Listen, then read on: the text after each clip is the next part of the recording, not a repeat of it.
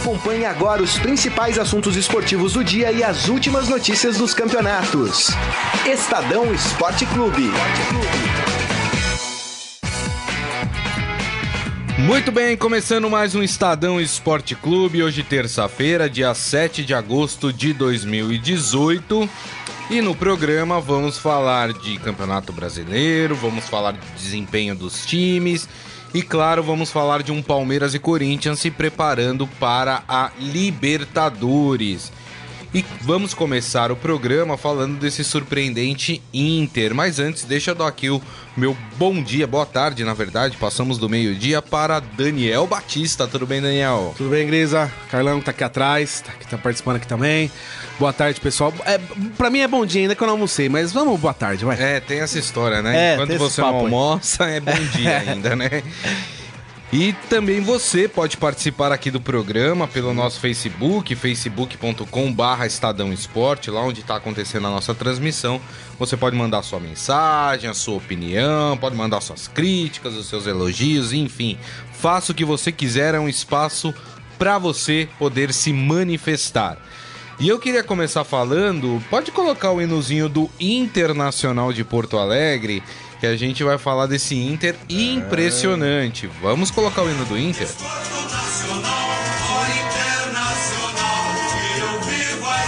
Hino bonito, né, Daniel? Bonito. Muito bonito, né? Muito bonito, letra bem legal. O Inter que ontem conseguiu uma bela vitória, venceu por 1 a 0 o time do Atlético Mineiro em Minas Gerais, no estádio Independência.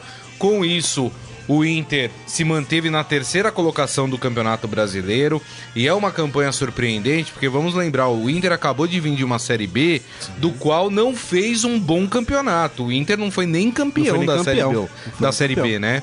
Ah, e começou o ano patinando também, né? Então é surpreendente ah, o desempenho do, do Inter nesse, nesse Brasileirão, né, Daniel? Não, subiu com protesto da torcida, o time comemorando o acesso, comemorando mais ou menos, né? Porque foi vice-campeão. Meio constrangido, É, meio né? constrangido e a torcida protestando, ameaçando e tudo mais. Então, assim, é coisa do futebol, né? Não tem, futebol não tem muita lógica, É. né? Então o Inter é um exemplo disso, assim, um time que não, não esperava estar lá na parte de baixo da tabela, mas confesso também que eu não esperava ver na, brigando pela liderança do campeonato, não. E o Inter, que é, que é um daqueles casos que não disputa mais nada, né? Só tem um campeonato brasileiro.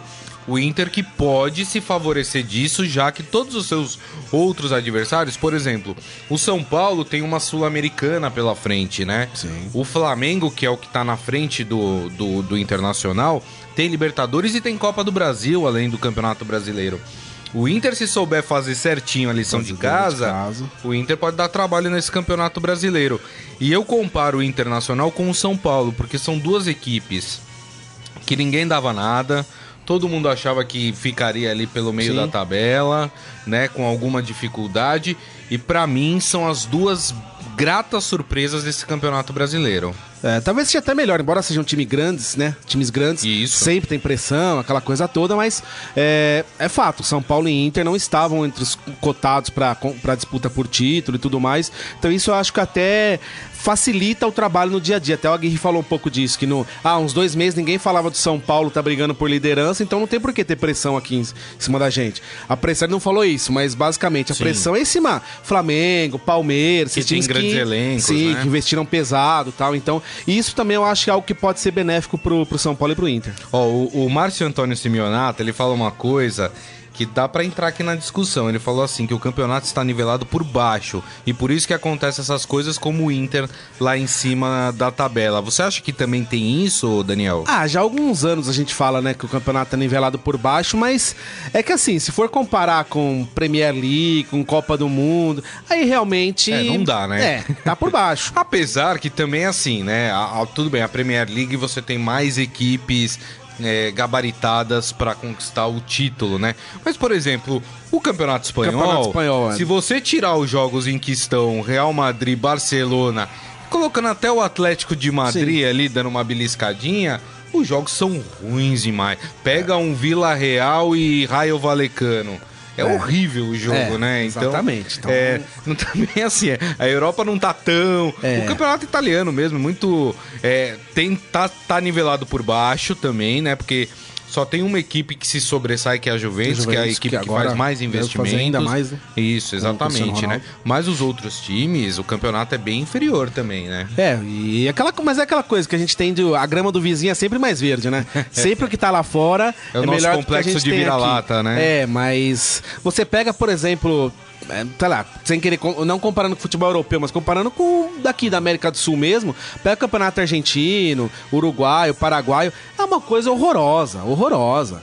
Aqui eu acho que ainda é o melhor, o melhor campeonato do continente. Também é o, me- o mer- mercado mais rico tudo mais. Mas, repito, não dá pra comparar com campeonato inglês, com Copa do Mundo, isso aí, porque realmente não. Até pelo nível técnico dos jogadores, pela questão financeira, aí é, é até injustiça com, com o futebol brasileiro. Mas realmente tem muito jogo ruim. E ontem o jogo do Inter, o, grande destaque da partida foi a chuva, né? A chuva de granizo. É, né? o jogo durou três horas e não sei quanto. Eu tava rolando- jogando até agora há pouco aqui. E o mais legal foi o pessoal do banco de reservas do Inter, o Gabriel Dias, brincando com gelo, o Rossi comendo gelo. O pessoal parecia criança, foi uma cena bem curiosa, assim, foi bem diferente. Foi mesmo, foi bem legal. O Inter então tá com 32 pontos, é o terceiro colocado, tá à frente do Grêmio, né, que é o quarto colocado com 30 pontos. E o Atlético Mineiro deu uma estacionadinha nesses 27 pontos, ainda é quinto colocado, tá na frente do Palmeiras, por exemplo, mas é o time do Atlético Mineiro é um time que eu não consigo ainda entender. Eu não consigo fazer uma análise do Atlético Mineiro, porque às vezes faz bons jogos, né? E de vez em quando faz jogos teios. Por exemplo, o jogo que o Atlético Mineiro fez contra o Palmeiras, apesar da derrota por 3 a 2 foi um belo jogo do Sim, Atlético sim, Mineiro, sim, né? E o jogo de ontem foi um joguinho, né? É, Muito não, bipolar é- esse time, né? É bem isso. Cê- e você pega o elenco do, do, do Atlético, é um elenco bom, é um elenco. sei lá, talvez até, se não o mesmo nível, até melhor que o do, do Inter, por exemplo. Mas, mas é isso que você falou, Gris, é impressionante. Tem jogo que o Atlético entra voando, tem outros que falam. Que time é esse aí? Impressionante. É, talvez seja dos que estão lá em cima, É. é. o time mais irregular. O que o atleticano tem reclamado muito, o Inter tem tomado muitos gols de cabeça. Ah, e isso passa por uma postura da sua defesa, principalmente em faltas eh, cobradas ali para a área. O Thiago Largue, ele opta por um posicionamento da defesa muito à frente Muito da à frente, área, né? Ah, diferente dos- das outras equipes. O que dá ah, tempo de o jogador adversário vir por trás da zaga, correr e sair sozinho ali no. E, e até quem lança a bola lançar pro meio da área, né? Pra encontrar um jogador. Então a gente tem reclamado disso. E de fato, o- os gols que o, que o Atlético tem tomado dessa forma, o Thiago Largue precisa rever isso, Sim, né? sim. Não, e o, ponto, e o único jogador, assim, especialista em bola aérea do Atlético é o Leonardo, é o Leonardo Silva, né? Porque o resto são jogadores que não. Ou não tem uma estatura legal, ou não tem o próprio Juninho, por exemplo, zagueiro, que até comete aquele erro grosseiro contra o Palmeiras. Ele não é dos mais interessantes na bola aérea, não. Ele é meio. Eu acho ele um pouco lento, ele tem um tempo de bola muito, muito ruim, que isso até o atrapalhou bastante no Palmeiras. É isso aí, muito bem. E vocês podem continuar aqui mandando as suas mensagens no nosso Facebook, facebook.com barra Estadão Esporte. Antes da gente partir pro futebol propriamente dito, né? Falar dos times, falar ah, de contratações. São Paulo vai, contratou mais um jogador, a gente vai falar dele também. Eu queria falar sobre esse assunto trazido pelo nosso correspondente ah, na Europa, o Jamil Chad, ele que é, o, que é um dos jornalistas que mais entende de bastidores da FIFA, da CBF, né? E ele trouxe aqui uma, uma notícia que é preocupante e mostra que nada mudou dentro da CBF. Se é que alguém acreditou que tinha mudado, né? Olha lá. A CBF abriu mão de recuperar dinheiro desviado pelo Marim. Vou explicar a história. Eh, fraudada por seus antigos cartolas, a CBF não fez qualquer tipo de solicitação para recuperar o dinheiro desviado, destoando de outras entidades do futebol que buscam reaver os recursos. Nas cortes de Nova York, a justiça deu até a última segunda-feira para que os interessados apresentem suas solicitações em relação a José Maria Marim, que está preso nos Estados Unidos. Ah, não houve qualquer solicitação. Na Espanha, a entidade ainda diz que não se sentiu prejudicada pelo ex-cartola Sandro Rossell, que será julgado por desvios milionários ao lado de Ricardo Teixeira envolvendo os amistosos da seleção brasileira. Procurada, a entidade brasileira optou por não se pronunciar. Hoje a CBF é presidida por Antônio Nunes, mais conhecido como Coronel Nunes, considerado aí uma espécie de fantoche do Marco Polo Del Nero, que por sua vez foi vice de Marim e ainda é aliado de Ricardo Teixeira. A estimativa da justiça americana é de que os, os três últimos dirigentes brasileiros teriam fraudado a CBF em milhões de dólares.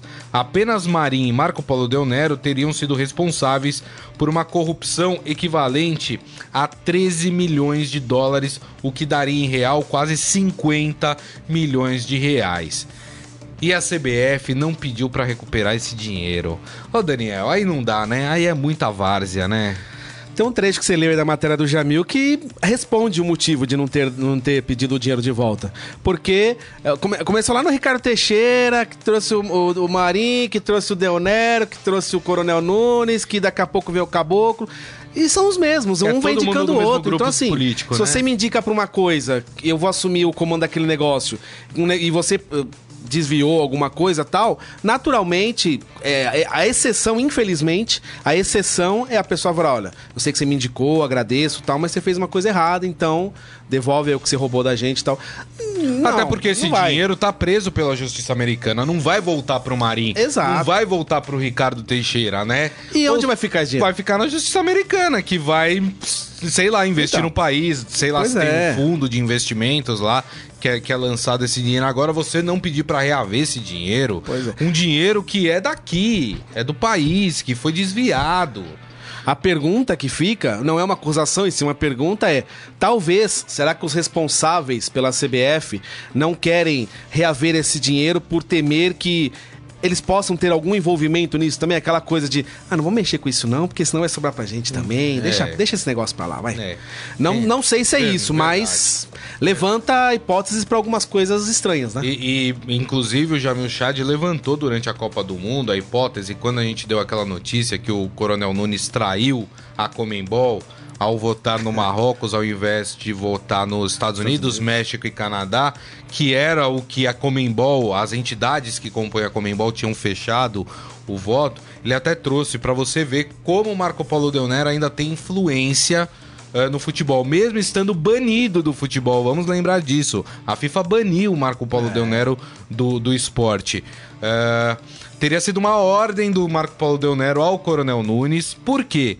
Porque ele está sendo processado nos Estados Unidos. Então, para não votar nos Estados Unidos, ele falou: não, não, vai lá e vota no Marrocos. E o Coronel Nunes não conhece ninguém no Marrocos. Ele não conhecia o, o presidente lá, presidente, sei lá, sheik que manda lá no Marrocos. É, ele não conhecia. O Jamil Chad até contou esse episódio. Ele teve que É, isso que apresentar o, o cara né, de Marrocos pro Coronel Nunes, que eles não se conheciam. É. Pra você ver os absurdos que ainda acontecem e vão continuar acontecendo, porque como o Daniel disse, é o mesmo grupo que É, continua e vai continuar ali presidindo a CBF, né? É, enquanto cuidarem da CBF como se fosse o, o quarto da casa deles, vai ser isso. Não é nem a própria empresa, porque a própria empresa, acredito que eles cuidem com mais seriedade do que tratam com o futebol brasileiro. Então, e tudo isso aí vai desencadeando nisso que a gente começou falando no começo. O campeonato nivelado por baixo, muitos jogos ruins, jogadores indo embora. Tudo isso aí vai virando uma bola de neve e aí a gente vai ver na parte de cima acontecem essas, essas atro- atrocidades aí. Olha o que tem de São Paulino aqui comentando, viu? Ó, o Paulo Oliveira, só tá mandando um boa tarde. Mas tá aqui também a Fátima Braz, o Eduardo Benega pedindo pra falar do tricolor.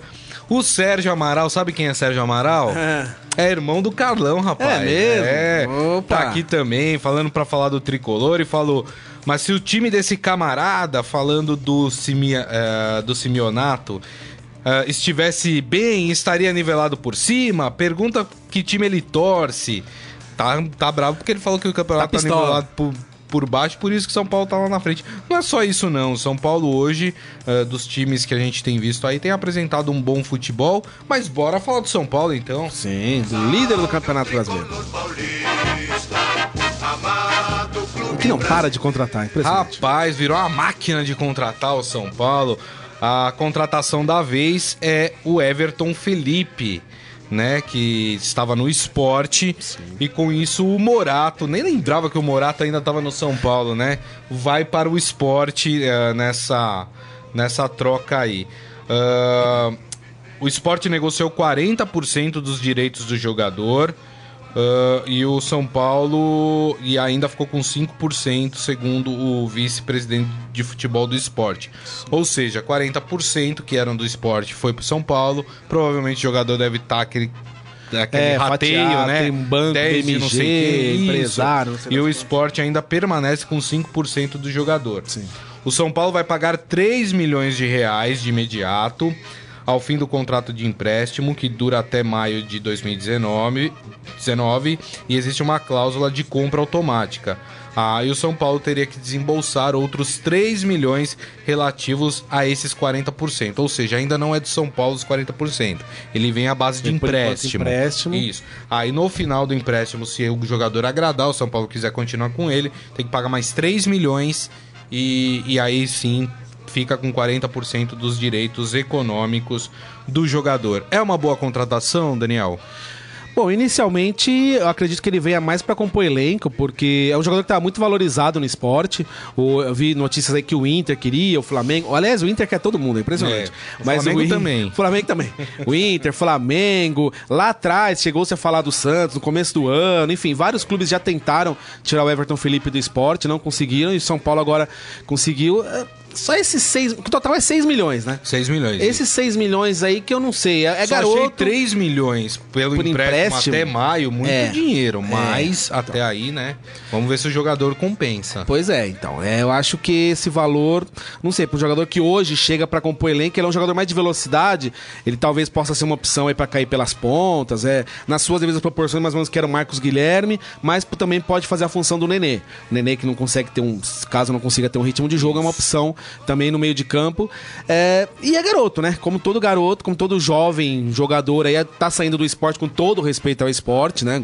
É. Time grande tudo mais, mas sair do esporte, vir pro São Paulo, líder do campeonato, uma pressão um pouco maior. E o mais, mas o mais interessante dessa negociação do Everton Felipe foi que o que pesou na decisão não foi nem tanta questão financeira, nada. Foi a vontade do jogador. Que inclusive até o diretor do esporte falou isso, que, se não me engano, o Flamengo também estava forte na briga. E aí o Everton Felipe falou: olha, eu quero jogar no São Paulo, até pela amizade que ele tem com o Diego Souza tal. Então, isso é um negócio que talvez possa ser interessante, possa dar até um respaldo legal pro, pro Everton ter um, uma, uma oportunidade legal no São Paulo. E é dois Evertons agora. Agora vai ser legal, vai ser uma beleza vai no São Paulo. Ótimo, né? Um monte de Everton. É. Pelo menos esse é Everton Felipe, né? Felipe. né? Dá essa diferença aí. Eu, e o engraçado é que o São Paulo enfrenta o próprio esporte, né? O próximo jogo do São Paulo é, é só no domingo, né? O São Paulo vai ter a semana cheia para treinar uh, na Ilha do Retiro às quatro da tarde. Tem uma outra notícia aqui também uh, envolvendo o São Paulo, envolvendo o Diego Souza, né? O, olha, os advogados do Fluminense trabalharam essa semana, hein, rapaz? É, hora é essa. Olha, uma juíza autorizou o Fluminense a receber um milhão de reais em caso do Diego Souza. E o restante segue bloqueado. Eu vou explicar a história. Uh, Nessa segunda-feira, a juíza Fernanda Galiza do Amaral, da Quarta Vara Civil, aceitou o pedido do Clube Carioca em receber um milhão de forma antecipada antes da conclusão da ação na Justiça, ação que envolve Fluminense, São Paulo e Esporte, envolvendo o Diego Souza. Olha o esporte aí também no meio. Tal valor é exatamente o mesmo que o esporte alega que o Fluminense tem direito. Os cariocas cobram 5 milhões. Por esta razão, no entendimento da magistrada, o recebimento dessa quantia é incontroverso, ou seja, independente do resultado do processo. O tricolor das Laranjeiras havia feito pedido de antecipação desse valor no processo eh, inicial. A quantia será retirada do valor bloqueado por de determinação da Justiça. Em fevereiro, a Justiça, a juíza determinou que o São Paulo depositasse 5 milhões de reais em juízo como forma de garantia de pagamento, caso o Fluminense venha a ganhar a causa. Conforme uh, estipulado pela decisão, o Clube Paulista já efetuou um depósito de 1 milhão e 600 mil reais e dois de 850 mil, ou seja, já tem o dinheiro lá uh, para pagar o Fluminense. Então, o que isso quer dizer? que tem 5 milhões que vão ficar bloqueados. A, juí a ju justiça entendeu que 1 milhão, de fato, o Fluminense tem direito a receber. Então já vai receber o Fluminense esse 1 milhão. O que vai ser julgado é se os outros 4 milhões, de fato, o Fluminense tem direito a receber. Se o Fluminense não tiver direito a receber, esses 4 milhões voltam para os cofres do São Paulo. Se ele puder receber, aí sim esse dinheiro vai para os cofres do Fluminense. Que é uma ação muito parecida com o que aconteceu ontem com o Palmeiras envolvendo o Scarpa. Lá o caso é de 200 milhões, é muito mais dinheiro, mas é mais ou menos isso. Quer dizer, seria o valor da ação que o juiz está pedindo para ficar reservado caso o Fluminense ganhe. Porque pode acontecer, por exemplo, do Fluminense ganhar e o Palmeiras alegar que não tem dinheiro para pagar o Fluminense, Sim. né? Então é, é, um, é um trâmite normal na justiça, né? Aqui virou um Estadão Economia Clube, né? É, Porque rapaz. é impressionante como sempre tem. Os dois craques do Fluminense hoje é o Pedro e, e, o corpo jurídico do clube, né? Impressionante. O Fluminense sempre tem alguma coisa ligada a advogados, processos e tudo mais, já há alguns anos, né? Mas, é, como você disse, o Scarpa, Diego Souza e outros processos que a gente tem acompanhado em relação ao Fluminense. Eu, particularmente, para ser bem sincero, acho bem chato esse, esse tipo de assunto, porque assim, é um negócio que a gente. Futebol a gente tem que falar de jogador, de técnico, tá? mas hoje é impressionante como empresários e advogados. A, a, eu tava até comentando, esses dias eu tava comentando com o Ciro Campos, que cobre o, cobre o Palmeiras. É, se for pensar, se a gente for pa parar pra ver a quantidade de entrevistas que a gente faz, nas últimas duas semanas aí, desde que acabou a Copa, eu acho que a gente tem falado mais com empresário e com advogado do que com jogador. É impressionante como o futebol virou. É, e, e, aquela coisa, você contratou. O, o, o, São Paulo contratou o Diego Souza do, do, do esporte. Vamos ver se contratou mesmo. Daqui a alguns meses, como o Palmeiras com o Scarpa. O Scarpa chegou a jogar no Palmeiras, o Fluminense conseguiu um ganho na, na, justiça reaver o contrato do jogador. Ele ficou parado, voltou a ser do Palmeiras, agora tá de novo na abril. Nossa senhora, meu Deus, vamos falar de futebol. Vamos falar de futebol. E vamos falar então do Corinthians. Salve o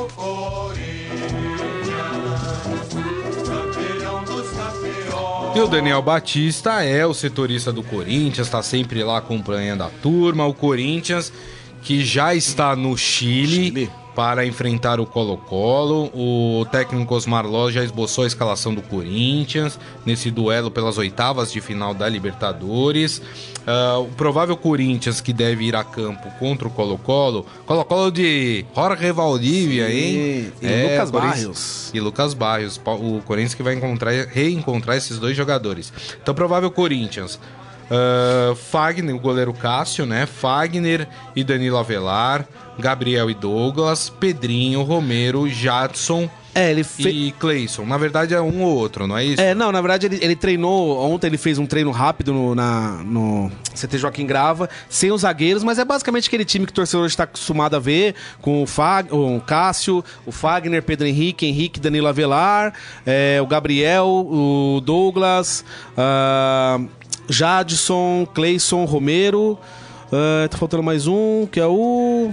Não, tá certo. É isso. Isso aí. É então, isso. Então é. Na verdade, a grande, surp... a grande surpresa, né, pra muita gente é que o Roger está recuperado, mas não vai voltar ao time. Pelo menos no treino que ele fez ontem, vamos ver se hoje ele confirma isso, mas é, o, o Roger vai ficar no banco de reservas. Então, aparentemente, o Romero fazendo um pouco essa função, que não é bem o centroavante, Sim. mas joga um pouco mais enfiado lá. Tá, pelo jeito, está agradando o Loz, então deve ser mantido e o Roger fica no banco. Agora, Daniel, o que, que a gente pode esperar desse Corinthians na Libertadores? O Colo-Colo não é dos adversários mais difíceis Não. dessa fase, né, da, das oitavas de final. Tem clubes brasileiros que se deram pior, né? O Flamengo pega o Cruzeiro, por Sim. exemplo. O Santos pega o Independente, por exemplo, que é um clube mais forte, de mais tradição. Uh, mas aonde a gente pode esperar que esse Corinthians chegue na Libertadores, hein? Eu acho que, ah, na verdade, o chaveamento foi meio cruel para Corinthians e Palmeiras também, é, né? Pra claro. Não... Porque Corinthians passando agora pelo Colo-Colo, que eu acho que é o favorito não sei se amanhã, talvez amanhã até pode rolar um empatezinho, alguma coisa assim e tal, mas aqui na Arena acho que o Corinthians ganha tranquilamente do Colo-Colo. Até pude acompanhar, já vi alguns vídeos, falei com alguns jornalistas chilenos. Eles mesmos falam que esse Colo-Colo não está entre os melhores da história do clube. O Valdívia é o destaque do time, mas também a gente conhece o Valdívia, sabe que ele tem alguns problemas aí físicos, melhorou um pouco lá, mas também ainda ali é, luta muito contra questões musculares, problemas musculares. O Barrios também é um que estava machucado, inclusive está voltando também para esse jogo contra o Corinthians. É... Só que o problema é que depois, passando do Colo-Colo e o Palmeiras com o Cerro Portenho também, e o Palmeiras passando do Cerro Portenho, os dois já se cruzam umas quartas de finais, né? Pra, pro torcedor, pra gente, é sensacional. Claro. Agora, pro, pro corintiano, pro, pro palmeirense eliminado, imagina o inferno que vai ser a vida. Então, Verdade. falando mais do factual, acho que o Corinthians passa do Colo-Colo, até com uma certa tranquilidade. É um time que ainda não tá passando tanta segurança, mas sem dúvida é um time muito melhor do que a gente via antes da Copa do Mundo. Então acho que consegue passar pelo Colo-Colo, até por não ser esse bicho de sete cabeças. Mas depois tem esse jogo com o Palmeiras aí, se realmente passar o Palmeiras, né? Que aí eu acho que vai ser bem interessante, viu? É, só lembrando que o Colo-Colo, uh, fui pegar aqui a classificação do Campeonato Chileno, ele é o quinto, quinto colocado, colocado, com 30 pontos, está 9 pontos atrás da Universidade do Chile, que é o líder do campeonato. Então, né, dá pra ver que nem no campeonato chileno é. O Colo-Colo tá, tá indo muito bem, né? Então dá pro Corinthians passar, né? Sim, vem de derrotas, mas também jogou com um time misto, perdeu o último jogo por 1 a 0 Mas acho que é um adversário tranquilo. É, o jogo de amanhã acho que vai ser mais complicado, porque é aquela coisa, jogar fora, pressão da torcida, aquela coisa que a gente está acostumado a ver em Libertadores. Então por isso que eu acho até que um empate, ou até uma derrota por um gol, acho que nenhum, nenhum fim de mundo, não. Mas aí na arena eu acho que o Corinthians consegue passar tranquilamente. É, eu também acho. Só não pode entrar na pilha, né? Exatamente. A gente já viu, o São Paulo entrou na pilha na Sul-Americana contra o Colón, que é um time pequeno da São Paulo é muito melhor que o é, Colón. E conseguiu perder e, o jogo. acabou perdendo o jogo porque entrou muito na pilha do adversário, né? é. né? Tudo bem, a arbitragem também é fraquinha, deixou os jogadores ficarem embaçando. É, lá. mas isso faz parte da é, Libertadores, então... né? Eu acho que enfim, né? Tem que ser. O problema é, isso é um, pode ser um problema, porque o São Paulo ainda é um time experiente é. e caiu na pilha com o Colom. Verdade. O Corinthians, que é um time mais jovem, tem que tomar é. cuidado com isso também. É isso aí. Vamos falar então do arquirrival do Corinthians, vamos falar do Palmeiras.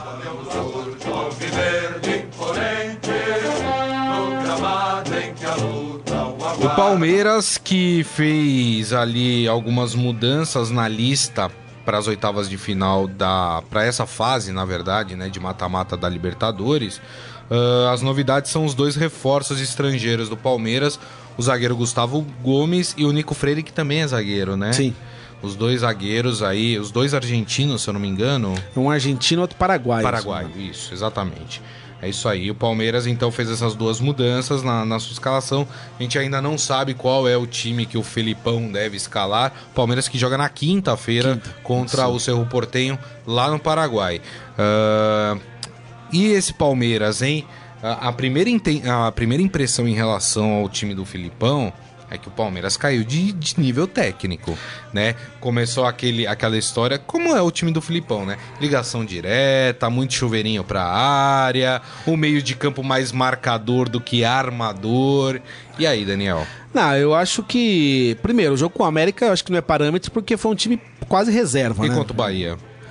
É, então, mas é que, na verdade, aquilo que você falou, Gris, semana, semana passada, se não me engano, é verdade. Há muito tempo a gente não vê o time do Felipão jogar bem, né? É um estilo de jogo. O, Palme o Felipão, o Palmeiras, ou melhor, os times que comandados pelo Felipão, geralmente é aquele coisa de, da, da força, da raça, é cruzamento pra área, é carrinho, é vamos conseguir o resultado de qualquer jeito.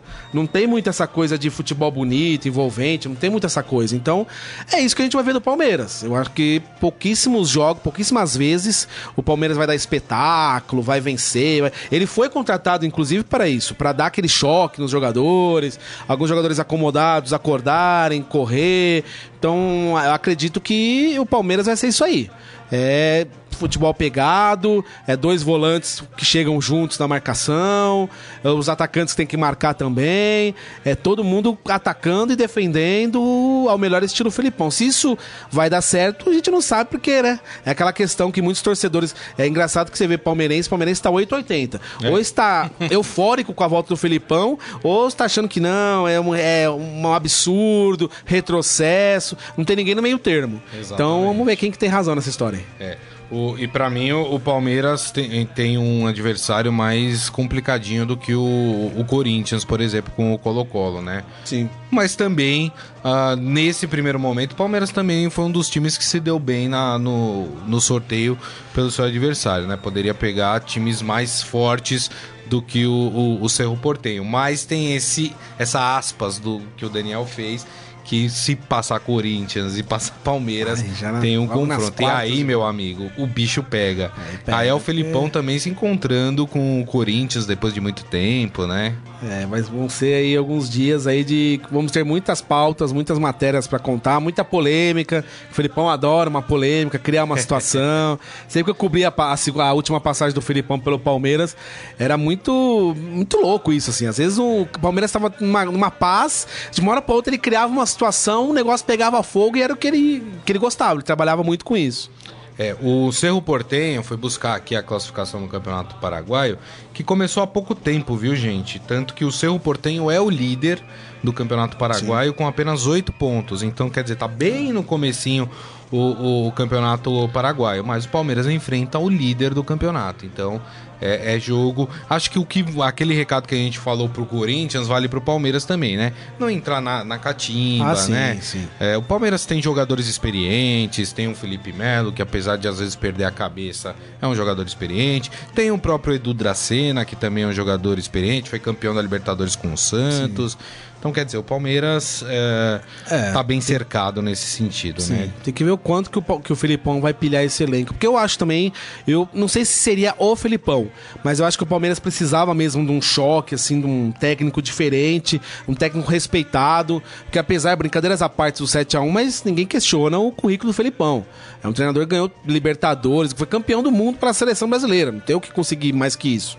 Então é um técnico respeitado e jogador de futebol, não vamos citar nomes mas tem muito jogador que, assim, uma coisa, com todo respeito ao, ao querido Eduardo Batista, Roger Machado, mas uma coisa é o Eduardo Batista, o Roger Machado, e falar para um determinado, pra determinados jogadores: meu filho, vai lá e corre. Outra coisa é vir um Felipão, né?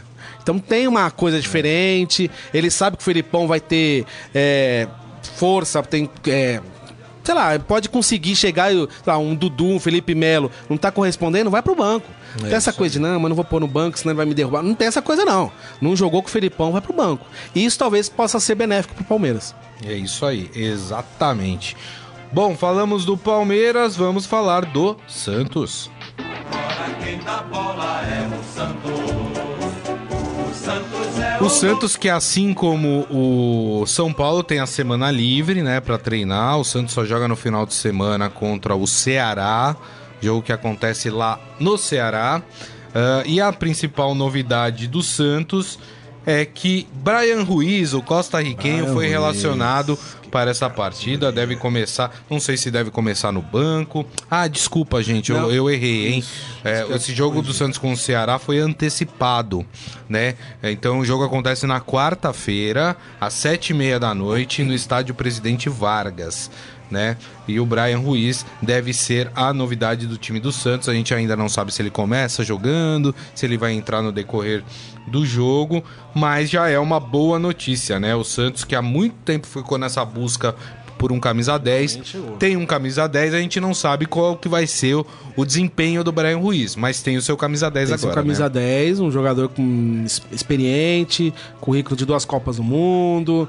Eu achei que foi até certo ponto surpreendente a contratação dele, mas eu achei que foi um, uma bela atacada do Santos aí. A gente não sabe se ele vai se adaptar ao futebol brasileiro, aquela coisa toda, mas sem dúvida é um jogador que, mesmo sendo já mais experiente, já mais na parte final da carreira, mas eu acho que foi uma bela. Dentro das opções que tinham por aí disponíveis, o Santos conseguiu recorrer a uma que eu achei interessante. Sim. É, eu achei que o Cuca é, vacilou num, em, em, em, uma contratação aí. Hum. Não sei o que o Daniel acha, né? O Santos estava muito perto de acertar a contratação do Marco Ruben, atacante do Rosário Central. Camisa 9, né? Sim. O que, o que ficaria na posição do Gabriel que não faz gol, né? É. não é Gabigol, Gabriel não faz gol. Gabi agora. sem gol. Gabi sem gol, exatamente. É, e o Cuca vetou essa contratação, falando que não era o momento, que o jogador não atravessava um bom momento. Eu achei um vacilo do É, Cuca. Não, você não achou? estranho, até, estranho. até pra compor elenco, porque o Santos tá em três competições, né, Sim, Daniel? Sim. Eu achei estranho. Ou o Santos tem alguma coisa, o próprio Cuca indicou alguém que a gente ainda não sabe. Falaram do Jô, mas financeiramente é É, inviável. o Jonas também, mas parece que o Jonas quer ficar na Europa, não quer voltar pro É, Brasil. ou nesse ele tava negociando com o clube da Arábia também, É. uma Aí coisa falaram assim. até em Guerreiro. Não- É. É, gente, não dá, né? Então, mas Enfim. é. É eu achei não, bem por- estranho. não pelo jogador, mas pelo, pelo salário que ele recebe, né? Sim. É muito caro pro Santos. É, é um jogador que já tem uma idade avançada e tem ainda o embrólio lá envolvendo o DOP, que a gente Dop. não sabe no final das contas o que, que vai acabar É, acontecendo. daqui né? três dias termina o contrato do Guerreiro. Ele fez Então. seis jogos só pelo Flamengo, justamente porque ele acredita que possa ir para outro clube brasileiro. Então. Então. Mas é isso, eu acho que o Cuca deve ter alguma, o Santos, né? Deve ter alguma carta na manga, porque realmente não, não faz sentido. O jogador já estava na mão do Santos, é, a imprensa. é, O Santos envi- em- tinha já enviado uma proposta, Sim, sim. o clube e o jogador tinham aceito. O agente do, do jogador veio até o Brasil e na hora que foi almoçar com os dirigentes do Santos, eles falaram: então, É. não, não vai rolar mais negócio. É Essa estranho. diretoria do Santos, gente. É, bem estranho. Olha, a gente, a gente reclamava de Samir Abdurrak, a gente reclamou agora, de Marcelo Teixeira, a gente é, reclamou de Laor, né? E olha, essa nova diretoria do Santos é complicada, viu? É, eu particularmente eu me incomoda um pouco essas coisas de não é só o Santos, vários clubes fazem isso de ah, o técnico não quer, então o jogador não vem. Daqui dois meses o Cuca, vamos supor, daqui dois meses o Cuca sai. E aí? Quem vai Isso. fazer gol no Santos? Isso. Entendeu? Então eu acho que tem Exato. certos momentos que o diretor, que o, que o presidente tem que chegar e falar, não, mas eu quero que ele venha e você vai ter que botar o cara pra jogar. Se vai escalar ou não, aí são outros 500, aí é- também não vai interferir na escalação do jogador, mas bota o cara. O, maior exemplo, que eu sempre que eu falo isso, eu cito como exemplo o Lugano, quando chegou no São Paulo, lá no começo, quando era moleque sim. e tal. Chegou, todo mundo, que é esse Lugano? Nada a ver, tal. Ficou famoso como jogador do presidente. Os técnicos não queriam contar com ele. Não, fraco, fraco, fraco. Até que teve um dia lá, ah, deixa ele treinar com a gente aí. Treinou, ah, não gostando desse menino aí. Foi crescendo, crescendo, crescendo e virou o Lugano que 99% da torcida do São Paulo adora. É. Então, assim, eu particularmente não gosto muito dessa coisa de, de ah, o técnico vetou, então não vem. É. Quem que manda no clube é o técnico ou é o. É, eu também ou é não, o presidente, eu também né? não, é, Então- eu não entendi essa também.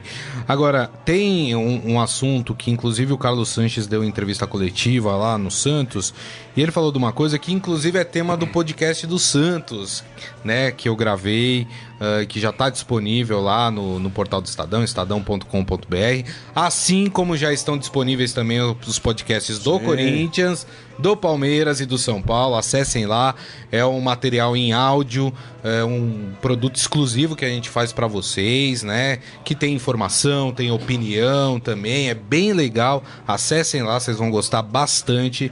E o Carlos Sanches falou que o Santos tem que se inspirar no Uruguai que é um time que tem que ter uma boa marcação e aproveitar as poucas chances que tem de gol.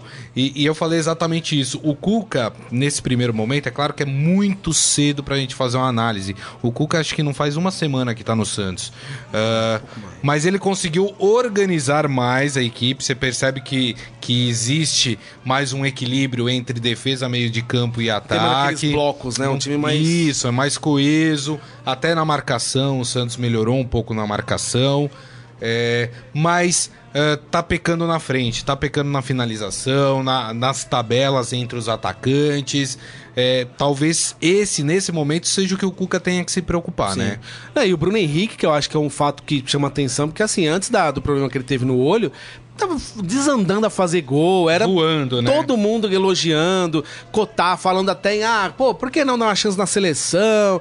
O homem tava tudo que ele fazia acabava em gol.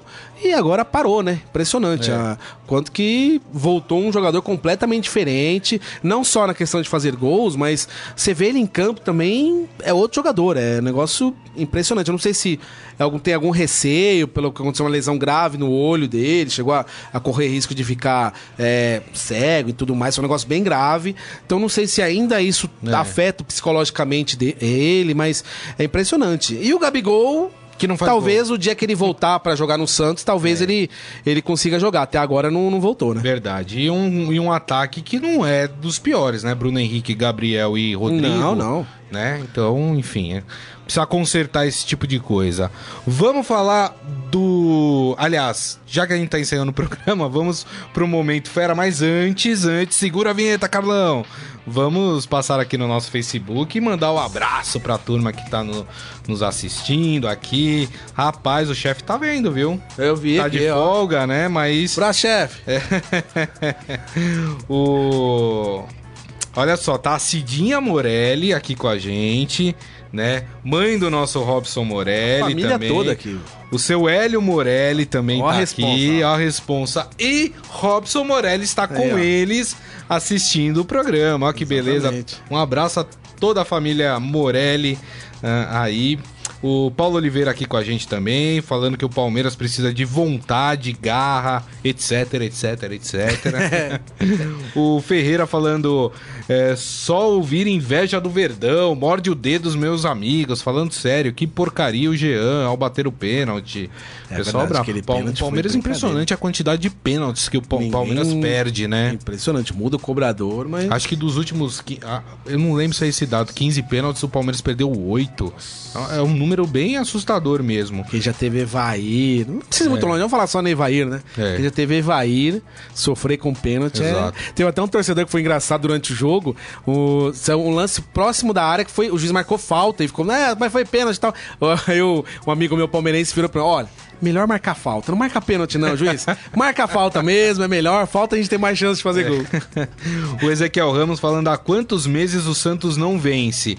Bom, se a gente contar a Copa do Mundo que deu aí um mês, faz quase dois meses que o Santos não vence, porque depois que voltou da Copa do É. Mundo, o Santos não venceu, né? O Santos só empatou e perdeu. Então, situação complicada. O Santos precisa se mexer. E pra mim, e aí eu falo como Santista, acho que o Santos tem que prestar mais atenção no brasileiro do que em Copa do Brasil e Libertadores. sem dúvida. Sem Porque dúvida. precisa fugir desse, dessa zona do rebaixamento. Tem muito time que fala, ah, não, lá pra frente a gente recupera e não A se recuperou. Viu, a gente viu isso com o Palmeiras em 2012. Palmeiras foi que foi campeão, campeão da, Copa do Brasil. e foi rebaixado. E aí fala, não, mas depois a gente ganha a Copa do Brasil, depois a gente recupera, tá tranquilo.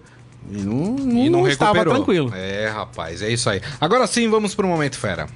Agora, no Estadão Esporte Clube, Momento Fera. Cara é fera! Tem coisas que só acontecem na América do Sul e no futebol sul-americano. Eu explico, notícia trazida aqui pelo esportefera.com.br. O Estudiantes que vai enfrentar o Estudiantes O Grêmio, enfrenta se não me engano, o né? Grêmio, é. Deixa, é o deixa eu olhar aqui, eu tenho a tabelinha aqui da, da Liberta.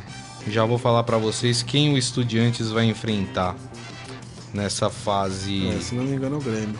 É o Grêmio, exatamente. E o primeiro jogo, é, inclusive, acontece na, na Ciudad de La Plata, né?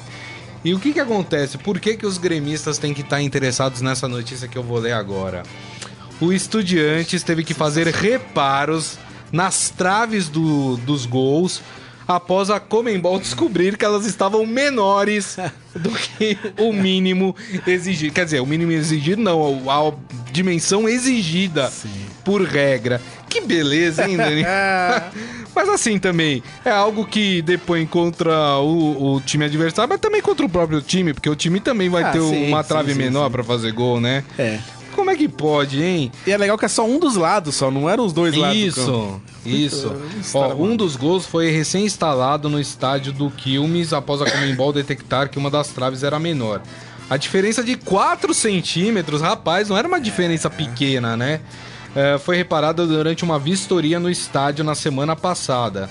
Após um comunicado para estudiantes e o clube dono do local, o problema foi corrigido e, claro, que ficou por conta do clube, né?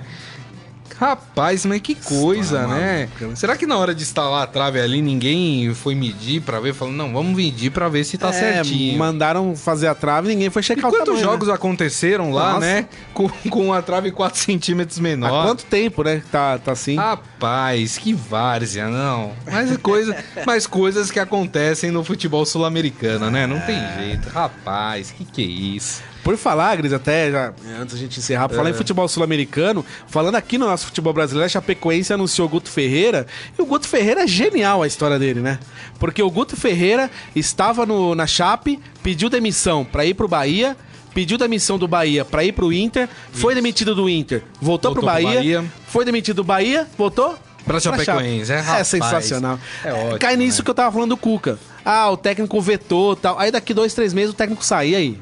Não, e tem aquela história, acho que é o terceiro técnico da Chapecoense no Sim. ano. É, e ninguém deu jeito, então o problema talvez não seja o técnico. É, não dá pra né? entender a história, o que a diretoria da Chape É, tá pensando. porque- Talvez o problema não seja o técnico, É. né? Talvez um elenco precisa dar ali uma reforçada no elenco. Querendo ou não, o time tá vivo na Copa do Brasil, tem jogo da volta com o Corinthians. Exato. Tá fazendo a campanha o que dá pra fazer com a Chape, né? O elenco da Chape não é espetacular. Então eu não sei se os dirigentes estão achando que o time é muito melhor do que, que talvez seja, enfim, mas vamos ver agora o Guto, né?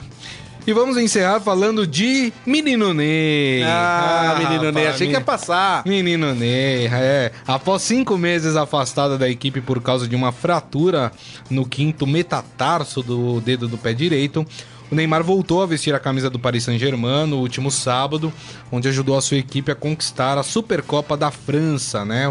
O PSG goleou por 4 a 0 o Monaco. Não é Mônaco, é Monaco. Porque Monaco. É, porque é da França, viu, gente?